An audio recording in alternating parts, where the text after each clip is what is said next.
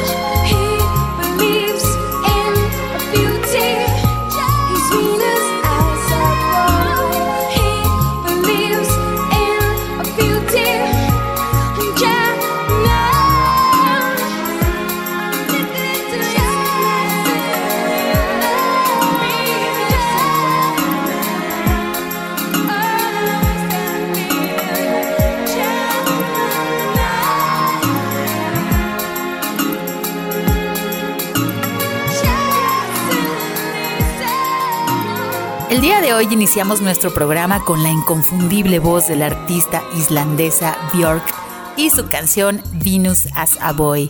Venus es un niño. Gracias por continuar en Frecuencia Ambiental. Hoy en nuestro programa estaremos platicando acerca de una de las especies más carismáticas que habitan en nuestro país y que con tan solo medio gramo de peso este pequeño insecto realiza una de las migraciones más importantes y que además nos hipnotiza con su vuelo. Hoy estaremos platicando acerca de las mariposas monarca, pero primero los invito a conocer la información ambiental que se ha generado en los últimos días.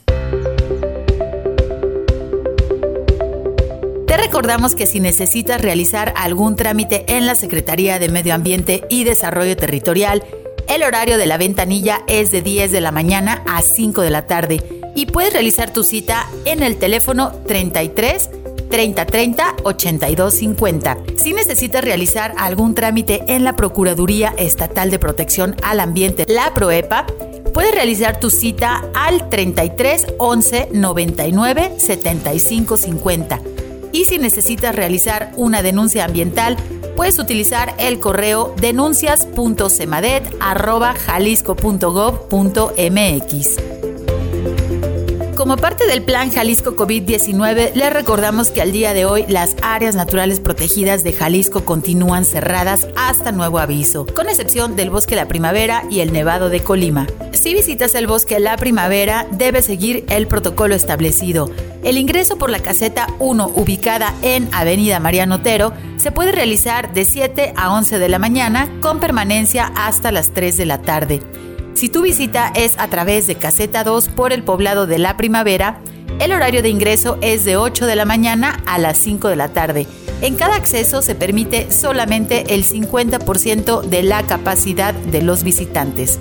Puedes consultar el protocolo del Bosque La Primavera en el enlace gobhal.mx diagonal protocolo BLP. Recuerda que si te cuidas tú, nos cuidamos todos para prevenir contagios por coronavirus.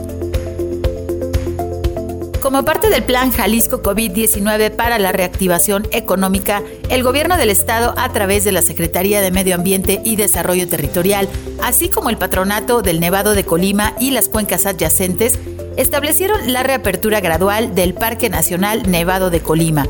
El acceso al Parque Nacional Nevado de Colima podrá realizarse de las 8 de la mañana a las 7 de la tarde, únicamente por el acceso conocido como Puerto Las Cruces sobre la brecha El Milanés.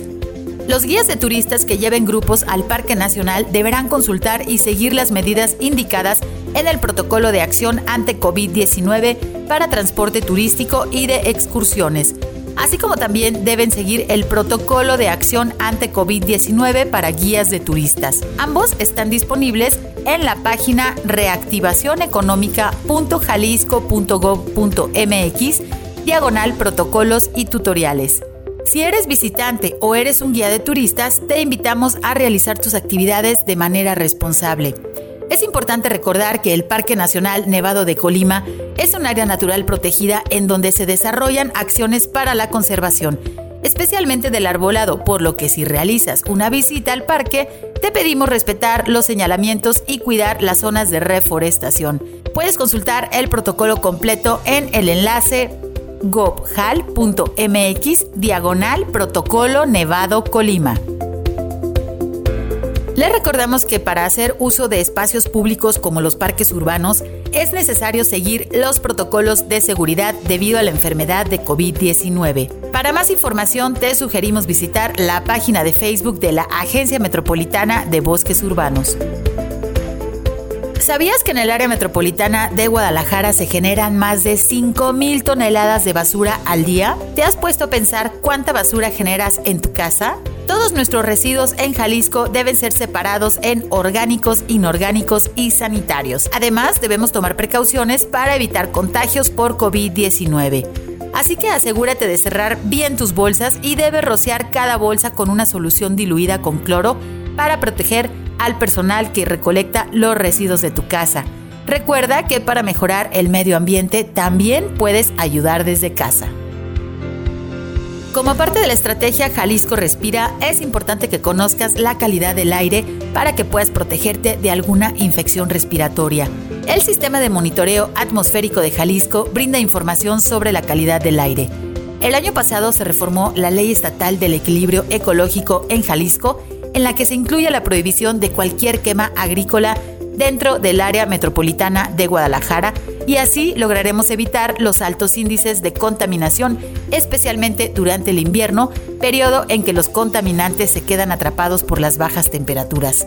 Puedes consultar la cuenta de Twitter arroba aire y salud AMG, así como el enlace gobhal.mx diagonal aire y salud en donde podrás consultar los índices de calidad del aire en tu región, así como las recomendaciones para cuidar tu salud.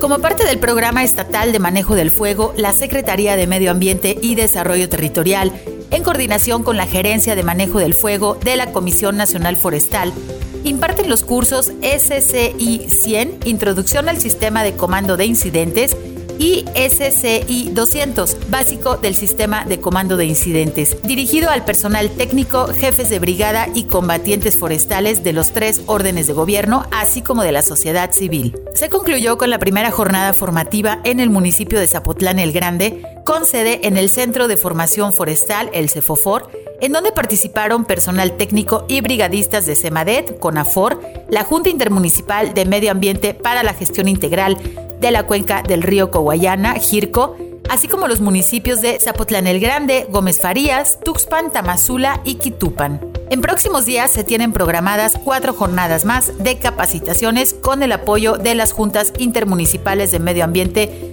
para las regiones sur-sureste, lagunas, centro, norte, costa, sierra occidental y costa sur las cuales se desarrollarán durante el presente año e inicios del año 2021. Recuerda que debemos prevenir incendios forestales. El fuego no es un juego y todos debemos ayudar para conservar nuestros bosques. Recuerda que sin incendios Jalisco respira.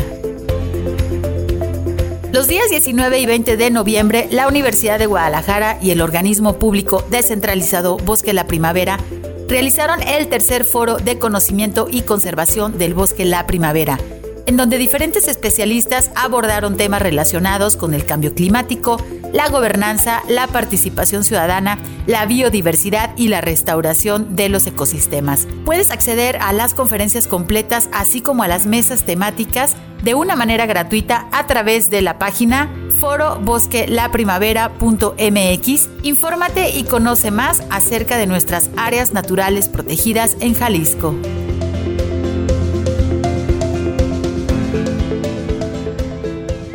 Hoy en Frecuencia Ambiental estaremos platicando acerca de la mariposa monarca, también conocida por su nombre científico como Danaus plexipus, especie que es reconocida internacionalmente por su fenomenal migración y México es territorio muy importante para la sobrevivencia de esta especie.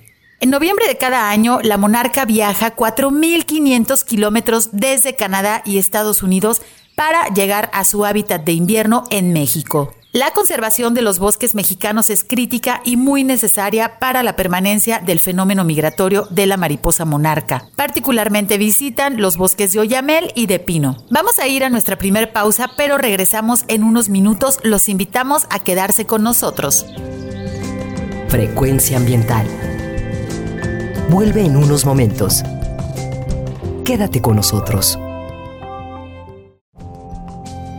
Estás sintonizando Frecuencia ambiental. Continuamos.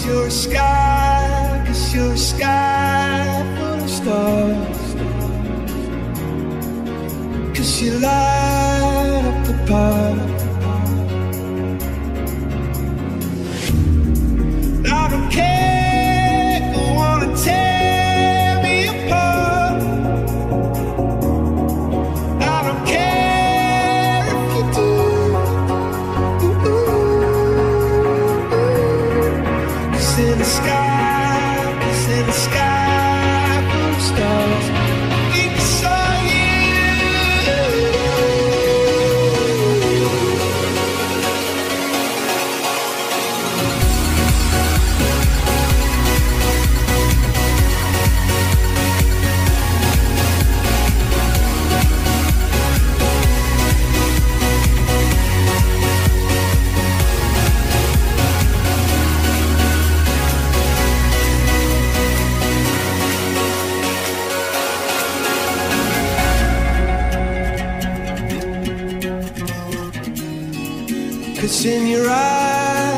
In your eyes there's a spark.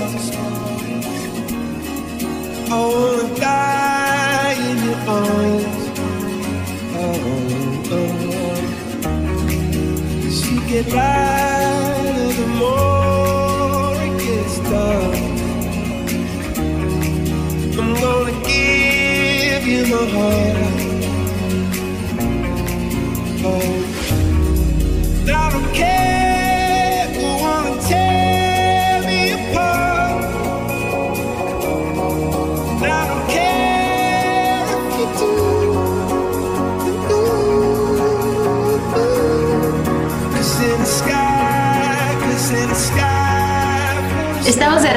después de escuchar al grupo Coldplay y su canción bien conocida por todos ustedes, A Sky Full of Stars, un cielo lleno de estrellas que hoy se convertirá en un cielo lleno de mariposas con nuestro tema del día de hoy en frecuencia ambiental. Estamos a punto de entrar a territorio monarca y no precisamente hablamos del equipo de fútbol, sino de esos pequeños insectos que a todos nos gusta admirar, que son las mariposas monarca y que nos visitan cada año a través de una migración impresionante. Y pues hoy en nuestro programa recibimos a nuestra invitada. Déjenme les platico acerca de ella porque este tema es súper interesante y se nos va a ir el programa rapidísimo, van a ver. Eh, me da muchísimo gusto saludar, recibir a María Eugenia Mendiola González. Ella estudió ingeniería en planeación y manejo de los recursos naturales renovables en la Universidad Autónoma de Chapingo. Es naturalista, ornitóloga y educadora ambiental desde el año 2005 ha trabajado en la conservación de áreas naturales protegidas en la Reserva de la Biosfera Barranca de Mestitlán, en el monitoreo de especies como aves y cactus, también en proyectos productivos y fomento a la investigación científica, así como también educación ambiental. Desde hace cuatro años, María Eugenia se integró al equipo de la Reserva de la Biosfera Sierra Gorda de Guanajuato, fortaleciendo el tema de educación ambiental mediante el proyecto Ecochavos y en el seguimiento técnico a proyectos de conservación a través del monitoreo comunitario. Con respecto a la mariposa monarca, pues ella se encarga de impartir pláticas y talleres para el monitoreo de esta importante especie, utilizando la herramienta del educador ambiental de correo real y el uso de la aplicación Red Monarca de la Comisión Nacional de Áreas Naturales Protegidas, la CONAM. Maru, muy buenas tardes. Muchísimas gracias por acompañarnos. ¿Cómo estás? Muy bien, Sandra, muy agradecida por la invitación a tu programa y sobre todo la oportunidad de poder hablar de la mariposa monarca. Pues muchísimas gracias por enlazarte desde nuestro vecino estado de Guanajuato. Y pues qué mejor para platicarnos de esta especie de mariposa, de la Danaus plexipus, esta pequeñita especie eh, que bueno, hace unos viajes interesantísimos que ahorita nos vas a platicar de por qué es tan importante para nuestra biodiversidad, eh, de, pues de todo México, no estamos hablando específicamente del occidente, sino de todo eh, nuestro país porque tiene pues estos movimientos, ya nos platicará. Pues a mí me gustaría empezar con una pregunta súper sencillita que a lo mejor para los biólogos, ecólogos es pues algo eh, irrelevante, pero para muchas personas se preguntarán qué es una mariposa en el lugar de la clasificación de los seres vivos. Nosotros somos humanos, mamíferos, pero pues ellos, las mariposas, ¿qué son? ¿En dónde se encuentran dentro de este planeta? Platícanos, Maru.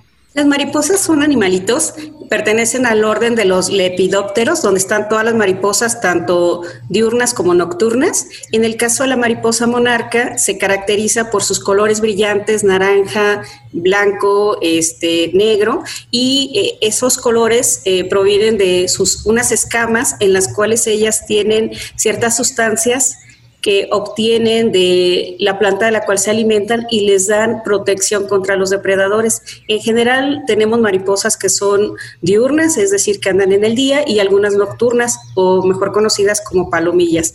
Afortunadamente en México tenemos miles de mariposas, ahorita todavía no se sabe el número total de especies, pero somos el país con una gran riqueza de mariposas, tanto diurnas como nocturnas. Sí, bueno, ¿quién no ha visto mariposas tanto en el día como en la noche? Y la verdad es que nos encanta observarnos, observarlas. Eh, son como tan delicadas, pero a la vez tan fuertes. Entonces, pues bueno, y tienen unos colores pues súper bonitos, ¿no? En el caso de la mariposa monarca, eh, como nos decías, tiene sus patrones en sus alas, ¿no? El caracteriza el color naranja y también el negro, pero hay mariposas de otras especies también con unos tonos metálicos, azules, este, verdes, unas con las alas transparentes incluso, que solo se le ven las venas. Entonces, pues es parte de nuestra biodiversidad y creo que es uno de los eh, seres vivos favoritos de, la mayoría de, todos nosotros. Oye, Maru, ¿y cuánto tiempo viven las mariposas? Es decir, eh, ¿y cuánto tiempo viven las mariposas monarcas? En el caso de las mariposas en general, cuando están en estado adulto eh, o imago, como se conoce, aproximadamente viven cuatro semanas. Eh, sin embargo, en el caso de la mariposa monarca, vamos a tener que las generaciones que nacen en el mes de mayo, junio y julio, como adultos viven cuatro semanas o un mes. Sin embargo, la generación que nace en el mes de agosto y que es la que se conoce como generación Matusalén, es la que eh, vive nueve meses porque es el tiempo que ella necesita para hacer el viaje de más de 4.000 kilómetros desde la frontera de Canadá con Estados Unidos, cruzar eh, todo lo que es Estados Unidos, México, llegar al territorio de la mariposa monarca en Michoacán, Estado de México, pasar el invierno, reproducirse eh, en primavera y emprender el viaje de regreso al norte. Eh, esta generación, normalmente las últimas, mueren cuando están ya en, en, Texas, Estados Unidos, y es cuando nace la siguiente generación que continúa el viaje de sur a, este, a norte. Eh, pero que ya viven este, solo un mes como estado adulto. Las mariposas este, tienen cuatro fases de vida, eh, empiezan con, siendo huevos, después son larvas, pupas, que es cuando hacen la metamorfosis, y adultos. Entonces, en sí son dos meses desde huevo hasta que mueren como adultos. Eh, lo que viven todas las mariposas en general y solo la mariposa monarca es la que la generación migratoria vive nueve meses aproximadamente. Qué interesante lo que nos estás platicando, es decir, que bueno, viven nueve mm, veces más estas mariposas monarca que tienen que realizar la migración. Qué adaptación tan más interesante. Y, bueno, de ser una mariposa que nosotros vemos eh, por pocos segundos, ¿no? En nuestro jardín, en algún parque, este, o por ahí en un riachuelo que, vamos cruzando, eh, un mes de vida tienen esos pequeños seres y estas mariposas monarcas que realmente, bueno, son como unas guerreras al, haber evolucionado su ciclo de vida nueve meses más, creo que es muy interesante eh, por, la parte de, la migración que nos dices. Ahorita nos vas a platicar un poquito más acerca, bueno, de dónde salen eh, y ya sabemos un poco ah, mejor a dónde llegan, pero eh, es muy común que nosotros veamos a las mariposas en general obviamente cerca de las flores. ¿no? Sabemos que ellas son polinizadoras y pues bueno, en el caso de la mariposa monarca, platícanos eh, pues la importancia acerca de este tipo de insectos que son polinizadores para los ecosistemas. Mira, la mariposa monarca en sí es una bandera para la conservación de muchas otras especies. Algunas de ellas, desgraciadamente, no son tan apreciadas por las personas, como el caso de los murciélagos, avispas, abejas, eh, muchos escarabajos o coleópteros, algunas moscas también eh, realizan esa importante actividad de ser polinizadores. a nivel mundial, eh, prácticamente más del 80% de los cultivos eh, de los cuales se obtienen fibras, alimentos, medicinas, materiales para construcción, eh, dependen de los polinizadores, siendo de los más importantes eh, los murciélagos, como te mencionaba hace rato. Ellos en una noche pueden hacer un viaje de hasta 200 kilómetros cerca de su refugio para ir polinizando flores, así como dispersando semillas. esos no los vemos porque andan en la noche, pero en el día sí podemos observar aves como los colibríes y un sinfín de insectos que gracias a ellos pues podemos tener en casa desde chile, frijol, maíz, calabaza, frutas, verduras, plantas medicinales. Entonces nuestra subsistencia eh, depende de que cuidemos a los polinizadores, sin importar cuál sea, pero también eh, la integridad de los ecosistemas depende de que existan estos polinizadores. Y pues a veces no le damos la importancia y creemos que estos pequeños bichos eh, pues bueno, nada más están ahí para picarnos cuando vamos al campo, pero no, realmente ellos cumplen muchas funciones dentro de los ecosistemas hacia las plantas.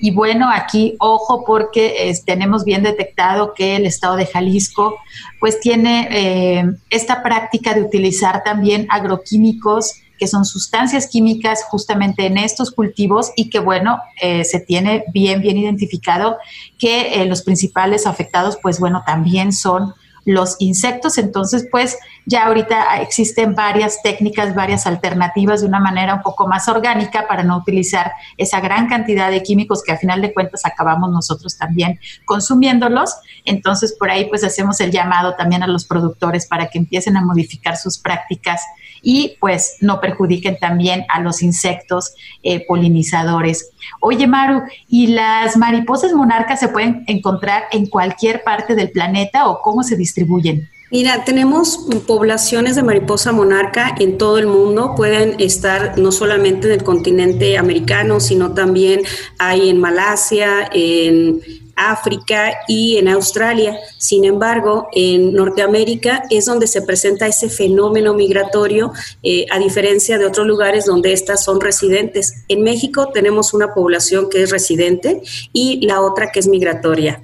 Hay unas eh, que migran hacia lo que es este, la costa de California, otras pasan eh, por lo que es este Florida y se van hacia Sudamérica y está la migración que viene hacia el centro del país eh, donde nosotros podemos verlo a, finales de octubre, principios de noviembre, millones de mariposas van migrando hacia el centro del país, pero en general tenemos mariposas monarcas por todo el mundo. Solamente en Norteamérica existe este fenómeno migratorio de la mariposa monarca, el cual está en riesgo y por ello eh, estamos en este momento hablando de la mariposa monarca y hay muchas organizaciones promoviendo que la gente conozca y valore este fenómeno migratorio, eh, especialmente los sitios de percha, de alimentación y descanso eh, que ocupan durante su ruta migratoria. Y si es que a alguien de nuestros queridos radioescuchas les ha tocado visitar estos, estos grandes bosques del Estado de México o del Estado de Michoacán también, o bueno, en la, parte eh, serrana de, esa zona también, pues es impresionante ver la cantidad de mariposas que llegan. Y, y, pues bueno, imagínense, cada mariposa pesa aproximadamente como medio gramo. Entonces, imagínense migrar todo lo que nos está platicando María Eugenia eh, o 200 kilómetros en una noche, bueno, nosotros creo que no caminaríamos en una noche tal vez estos 200 kilómetros y vaya que somos un poco más grandes. ¿no? Pesamos mucho más que una mariposa y entonces, bueno, podemos darnos una idea del esfuerzo que realizan estos pequeños insectos, pues justamente para obtener su alimento y a su vez pues están polinizando diferentes eh, cultivos. Em, oye, Maru, ¿y se pueden distinguir machos y hembras de las mariposas monarca? ¿Tienen alguna marquita este, que los haga diferentes o son igualitos? Eh, es lo extraordinario de las mariposas monarca que hay una diferencia muy notoria en cuanto a las características o patrones de coloración que tiene eh, la hembra respecto al macho. En el caso de la hembra, eh, tiene unas líneas en las alas que le podemos decir nervaduras, eh, son más gruesas, más oscuras y también son ligeramente más pequeñas, de 9 a 10 centímetros. En el caso de los machos, eh, como esas nervaduras que tienen tanto en las alas este, posteriores como anteriores son más delgadas, hace que el naranja se vea más brillante y en las alas posteriores tienen dos sacos o estigmata que les permite segregar hormonas para poder atraer a la hembra y aparearse. Entonces, es muy claro cuando nosotros los podemos ver volando, alimentándose o inclusive este, perchadas, cómo es que la, hembra además de ser más pequeña, se ve ligeramente más oscura porque las líneas son más gruesas y el macho se ve más grande y este, más brillante el color naranja. Ah, pues ya saben este tip para diferenciar. También aquí en Jalisco podemos encontrar mariposas monarca, nos va a platicar Mar un poco más adelante.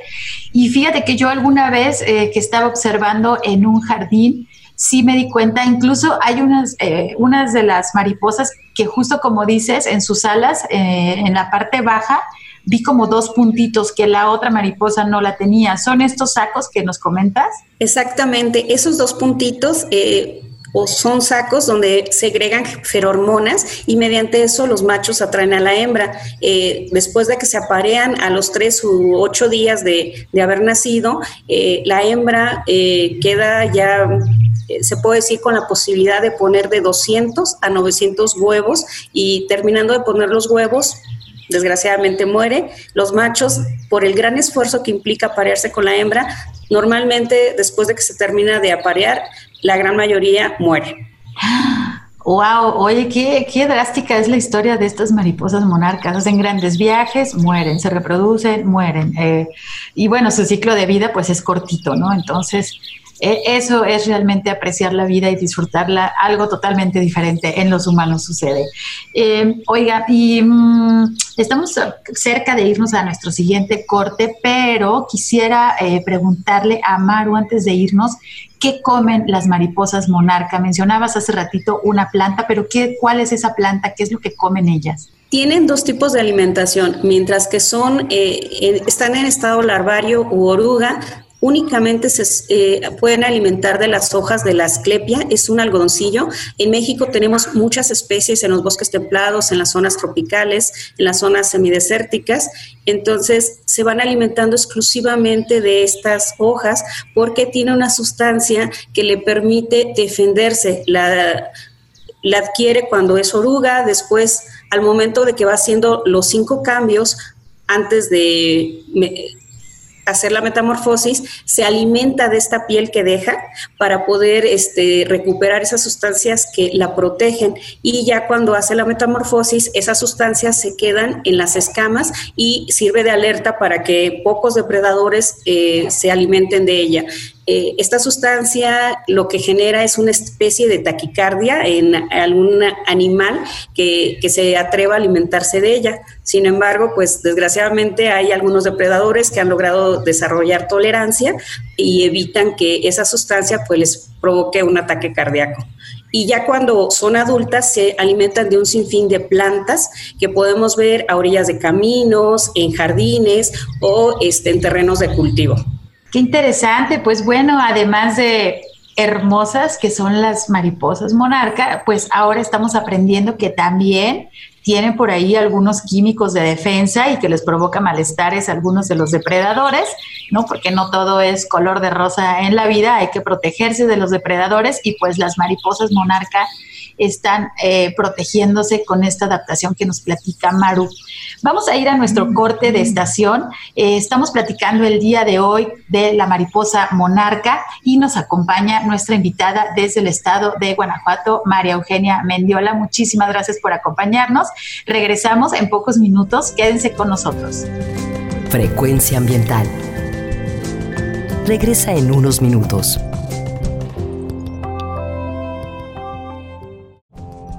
Estamos en la misma frecuencia. Frecuencia ambiental. Seguimos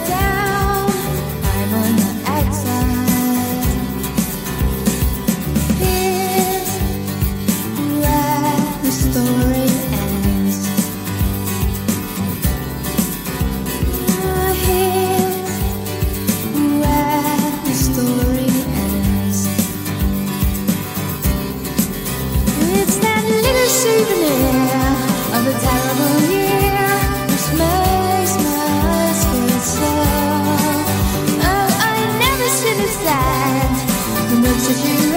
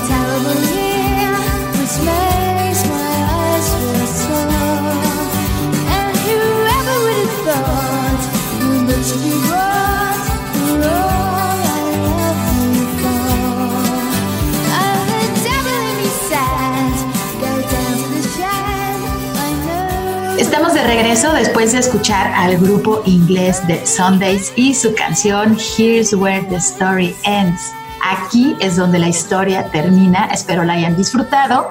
Hoy en Frecuencia Ambiental estamos platicando acerca de las mariposas monarca y nos acompaña María Eugenia Mendiola, quien está enlazada desde el estado de Guanajuato y pues bueno, corresponde a la Reserva de la Biosfera Sierra Gorda. Muchísimas gracias por acompañarnos, Maru.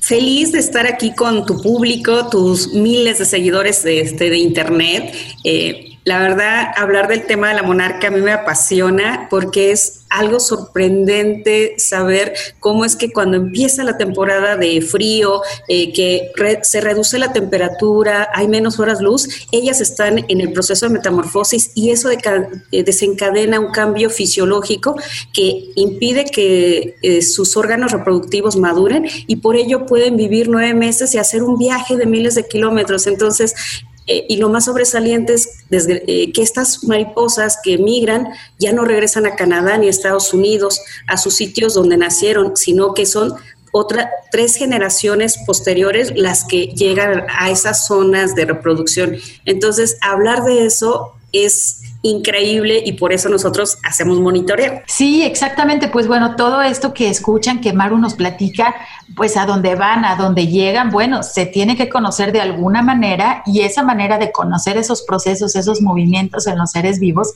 pues se le llama el monitoreo, como nos menciona Maru. Y específicamente en el caso de las mariposas, Maru, platícanos cómo monitorean a las mariposas monarca. Aquí en, en, México nosotros hacemos el monitoreo en dos temporadas. La migración de otoño, que es del 26 de octubre al 13 de diciembre, y la migración de primavera, que corresponde a los meses de marzo y abril, cuando ellas van en su viaje al norte. Eh, lo que se hace es, si uno eh, después de las 10 de la mañana es fácil ver las mariposas que están haciendo vuelos unidireccionales. Entonces, durante 10 minutos nosotros estamos contando cuántas mariposas vemos que van pasando en vuelo. Eh, también registramos si van con fauna de compañía, hay depredación, si sus alas son completas. Eh, y lo hacemos durante 10 minutos. Eh, registra, hacemos tres conteos para sacar una media de más o menos cuántas van pasando. Eso lo, lo, podemos registrar en un formato o en el teléfono en una aplicación que se llama Red Monarca. También podemos ver en las mañanas, antes de las 8 de la mañana, los sitios donde están perchando o descansando. En este caso pueden ser árboles, arbustos, eh, en lugares abrigados eh, puede ser cerca de cuerpos de agua, entonces ahí vamos a ver racimos enormes y registramos qué porcentaje de la copa del árbol o del arbusto está llena de mariposas monarcas, hacemos el registro, o también puede, puede ser que estén alimentándose o bebiendo agua, entonces eh, también es momento de estar haciendo el registro de la mariposa monarca. Entonces, durante la migración lo podemos hacer cuando descansan, cuando se alimentan o cuando están en vuelo. Mientras que en la migración de primavera, normalmente ya no vamos a ver grupos enormes de miles de mariposas, sino van a ser solitarios o grupos de dos, tres maripositas que van a estar también haciendo lo mismo en vuelo, alimentación o en descanso. Y eso es lo que, eh, en general, lo que se hace para eh, registrar la mariposa monarca Es muy importante sobre todo ubicar los sitios donde se alimentan en su ruta migratoria porque son los datos que actualmente están faltando para poder hacer actividades de conservación en esas zonas y proteger esos sitios, ya que las mariposas tienen otra singularidad, tienen fidelidad de sitio, es decir, que si hay un árbol en el cual descansan, año con año, genéticamente, la mariposa que viene migrando conoce que debe de buscar en cierto lugar un árbol y ahí van a descansar. Si hay sitios donde toman agua o donde se alimentan, también van a regresar a esos mismos lugares. Entonces, por eso es muy importante que nosotros cuando hacemos el registro de la migración de la mariposa monarca tengamos bien ubicados las coordenadas y el tipo de plantas de las cuales está alimentando o está descansando. Wow, Maru, ahora sí que me quedé boquiabierta con toda la información y este comportamiento migratorio complejo, yo creo que para, es para una mariposa que parecería un, un, este, pues un ser vivo como muy sencillo, tienen este tipo de comportamientos y luego esta parte que nos dices de eh, estos lugares, estos sitios clave a donde tienen que llegar y que prácticamente está pues en sus genes, se guarda esa información, eso es bueno, interesantísimo.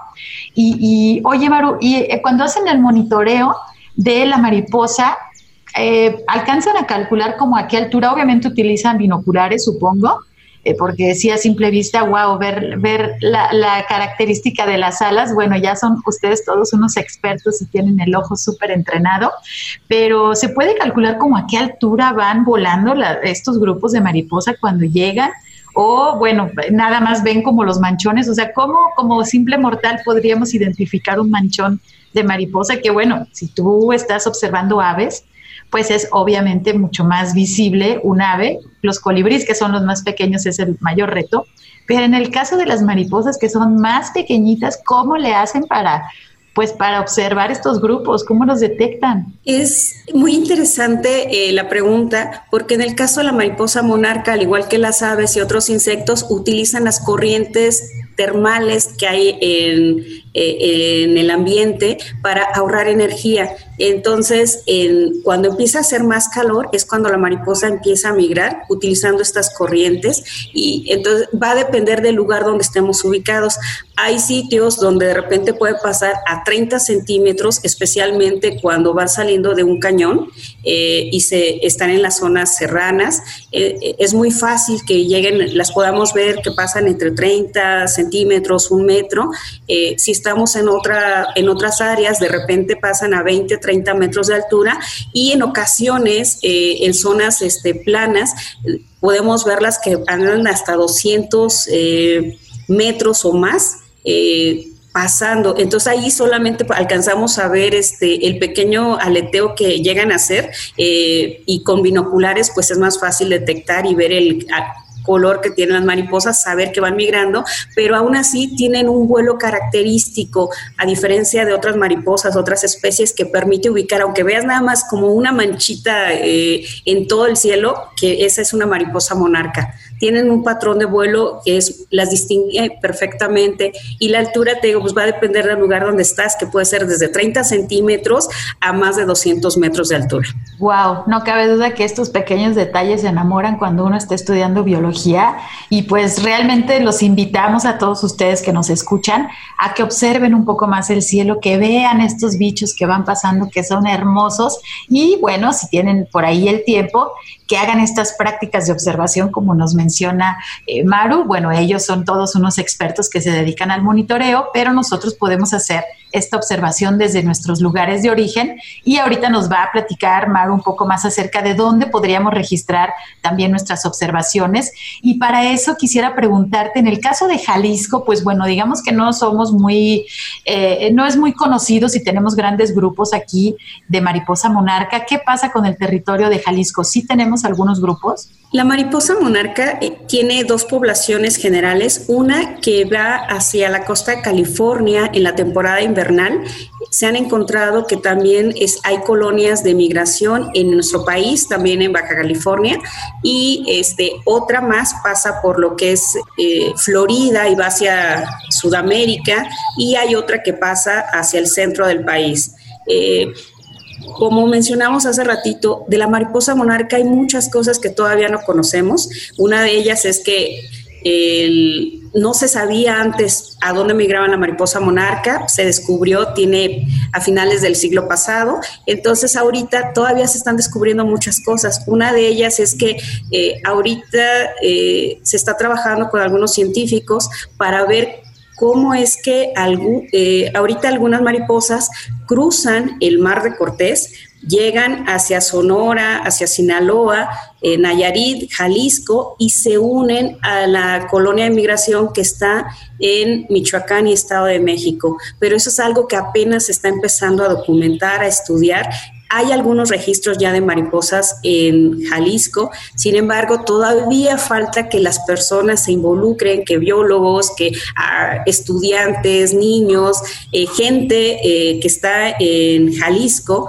empiece a, ayudarnos a documentar si esas mariposas son locales, residentes o forman parte de las que van migrando. Wow, bueno, pues ahí está la oportunidad y obviamente nosotros como Secretaría nos sumamos a este esfuerzo y yo creo que sería muy bueno ponernos de acuerdo para iniciar algún grupo de observadores de mariposa monarca. Sería padrísimo, podemos eh, planearlo en lo que la pandemia nos deja reunirnos físicamente porque es muy importante. Jalisco sí es territorio eh, de mariposas monarca, no tan eh, llamativo, digamos, como los otros estados, pero es importante y voy eh, a la importancia que tenemos que resaltar es de que si hay mariposas, pues ellas tienen que descansar y entonces esos lugares los tenemos que cuidar y tenemos que ser conscientes. También podemos ayudar a las mariposas de diferentes maneras. No sé, creo que una opción sería realizar un pequeño jardín de polinizadores, que ahorita Maru, este, me gustaría si nos puedes ayudar a qué plantas podríamos colocar para eh, pues realizar estos jardines. Si nosotros tenemos algún espacio, aunque sea dentro de la ciudad, pues bueno, podemos eh, ayudar a que nos puedan visitar alguna mariposa monarca que va de paso o en general ayudar a los diferentes polinizadores. Quien no quisiera tener su jardín lleno de mariposas? Pues bueno, aquí Maru nos va a platicar cómo podemos generar un jardín de polinizadores. El jardín de polinizadores puede ser desde plantas de ornato que podamos tener en el patio de la casa, en la azotehuela, en la ventana, o también si tenemos un espacio un poquito más grande, ya podemos meter plantas aromáticas, medicinales y especialmente eh, flores de especies nativas de nuestro país.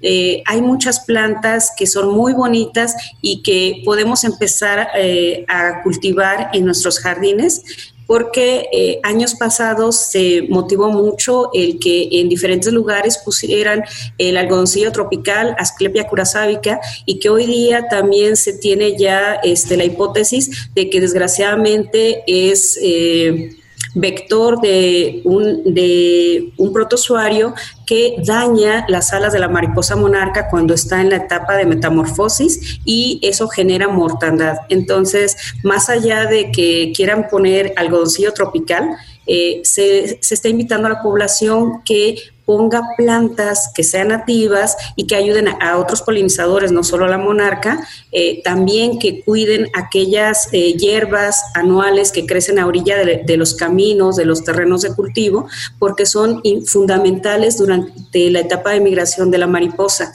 Entonces tenemos que trabajar en esos dos puntos, en los bosques, selvas, matorrales y en casa con los jardines de polinizadores, utilizando plantas nativas, además de plantas aromáticas o medicinales y ornamentales pues ahí tenemos más información y cómo nosotros podemos ayudar también a mejorar pues nuestro entorno, a poner un poco más de plantas nativas preferentemente. Y pues aquí en Occidente y bueno, ya prácticamente en casi todo México eh, estamos iniciando con temporal de incendios, se retiraron las lluvias desde hace ya varias semanas en el Océano Pacífico, no hemos tenido ya huracanes, ya estamos eh, pues cerrando la temporada y parece ser que esto va a estar muy seco de aquí hasta el próximo junio. Entonces, imagínense eh, si los incendios forestales que hemos tenido por aquí en Jalisco eh, tenemos evidencia de grandes mamíferos que son afectados, pues imagínense las poblaciones de estos pequeños insectos que se ven completamente afectadas. Entonces, pues hay que ser cuidadosos con el fuego, hay que ser cuidadosos también con todas nuestras acciones adentro y fuera de la ciudad y desde adentro pues podemos poner nuestro granito de arena para mejorar nuestro entorno. Maru, estamos llegando a la parte final de nuestro programa, pero no quisiera despedirme sin que antes por favor nos puedas compartir algunos sitios de internet, el sitio de ustedes de monitoreo, páginas, a donde podemos encontrar más información acerca de la mariposa monarca en México. Pues en la página de Conavio hay este, muchísima información sobre la especie, su distribución, características, plantas de las cuales se alimenta. También está Naturalista, donde si tenemos una foto de la mariposa monarca la podemos subir. Eh, en la época de migración podemos utilizar la aplicación de la CONAM que se llama Red Monarca. Allí viene muchísima información sobre la biología, sitios donde se está registrando, eh, cuáles son las amenazas que tiene durante su viaje de migración. Eh, si nosotros también nos gusta escribir, podemos eh, ver la información que publica Correo Real o también mandarle nuestros reportes sobre la mariposa monarca, sobre todo cuando las vemos ahí alimentándose o a veces eh, en los atropellamientos ellos están dando un seguimiento muy puntual de todas las muertes que hay de mariposas al cruzar las carreteras cuando los vehículos van a más de 60 kilómetros por hora. Son miles y miles de mariposas que mueren bajo esas circunstancias. O si también conocemos un poco de inglés, está una página, eh, Journal North, donde hay muchísima información de la mariposa monarca son algunos de los espacios que podemos encontrar, pero en general hay muchísimos videos, hay muchas cápsulas eh, que ha generado Milenio de la gran travesía de la mariposa monarca. Hay también en Facebook este, en las áreas naturales protegidas donde pasa durante su viaje migratorio, podemos encontrar muchísima información de la mariposa monarca. Ay, Maru, pues muchísimas gracias. Como les dije, este programa se ha ido rapidísimo, nos quedaron varias preguntas en el tintero, pero pues podemos hacer otro programa acerca de la mariposa monarca y también de toda esta parte de las amenazas eh, en las áreas naturales protegidas, que a pesar que son ANPs, seguimos teniendo estas amenazas a, pues bueno, al ecosistema y obviamente va a repercutir en, en, la especie. Pues estamos llegando a la parte final de nuestro programa. Les pedimos que por favor usen su cubrebocas cuando deban salir a la calle. Ayuden a reducir las consecuencias de esta pandemia que desafortunadamente todavía no ha terminado. Tenemos que ser pacientes y cuidadosos todavía. Quiero agradecer a nuestra invitada María Eugenia Mendiola, quien se conecta desde la Reserva de la Biosfera Sierra Gorda en el estado de Guanajuato. Muchísimas gracias por acompañarnos. Muchas gracias. Los invito por favor a registrar la mariposa monarca, a hacer jardines para polinizadores y sobre todo ayúdenos a conocer si las mariposas que están en Jalisco son migratorias o son residentes. Muchísimas gracias por toda la información que nos has compartido de esta especie tan interesante y parte importante de nuestra biodiversidad en México. Quiero agradecer también a Marco Barajas por su ayuda en los controles desde cabina de Jalisco Radio. Soy Sandra Gallo y les agradezco mucho su escucha. Que tengan muy buen fin de semana. Los esperamos el próximo sábado a las 3 de la tarde. Por hoy ha sido todo en Frecuencia Ambiental. Te esperamos el próximo sábado a las 3 de la tarde para seguir explorando los temas relevantes del medio ambiente de nuestro estado y más allá. Frecuencia Ambiental una coproducción de la Secretaría de Medio Ambiente y Desarrollo Territorial y JB Jalisco Radio. Hasta entonces.